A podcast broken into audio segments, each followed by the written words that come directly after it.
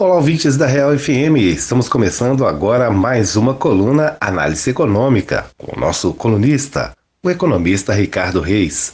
Hoje nós vamos tratar de um assunto que vai interessar aí ao pequeno e o médio empresário, né? O governo federal sancionou lei de apoio às micro e pequenas empresas.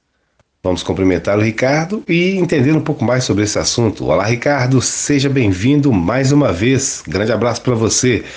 Bem, Ricardo, quais os principais pontos dessa modalidade de empréstimo? Olá, Palazzi, como vai? Um abraço para você, um abraço também para o nosso ouvinte.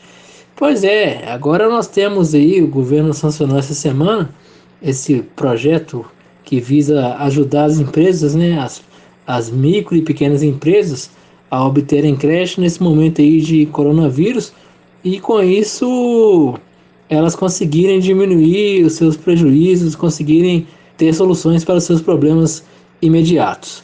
Entre as possibilidades desse, desse empréstimo, as empresas poderão usar esses recursos para pagar salários, pagar as suas despesas, tais como aluguel e energia, e também poderá utilizar esse dinheiro para o capital de giro, Palácio. E é muito importante ressaltar que esse empréstimo tem um limite também de 30% do que a empresa arrecadou né, no ano passado, a receita bruta do ano passado, sendo que pode chegar no máximo a 108 mil reais para microempresas, é, que são aquelas empresas que faturam até 360 mil reais por ano, podendo chegar até 1,4 milhões de reais para aquelas empresas que faturaram aí de 360 até 4,8 milhões de reais por ano. Esse empréstimo poderá ser quitado em até 36 parcelas, sendo que a taxa de juros será a Selic, que hoje é uma taxa que está em 3%, acrescida de mais 1,25%, ou seja, hoje a taxa de juros seria de 4,25%. Qualquer banco, né, qualquer instituição financeira credenciada no Brasil pelo Banco Central estará apta a oferecer essa modalidade de empréstimo para esses empresários.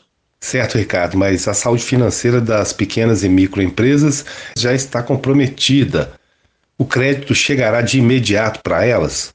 Então, Palazzi, nesse caso é importante ressaltar que a União está entrando com uma garantia de 85% dos recursos para esse empréstimo, que é muito importante e isso pode fazer com que, essa, com que o recurso dessa vez chegue ao maior número possível de empresas, né, nesse momento. Porque o que era, o que estava acontecendo antes, embora já os bancos, algumas outras instituições já vinham trabalhando com modalidade, modalidades especiais de crédito para as micro e pequenas empresas, é, esse crédito não estava chegando, seja pela alta taxa de juros cobrada, por problemas dos próprios empresários, né, das empresas, com inadimplência com questões passadas, pela falta de garantia também que os bancos precisavam que esse recurso seria quitado, né?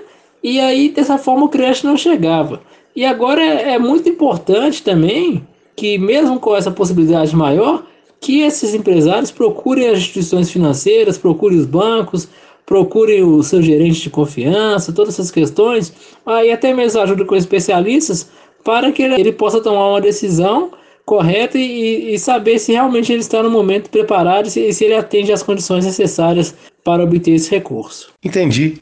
Mas caso continue sendo um problema, como isso irá interferir na economia?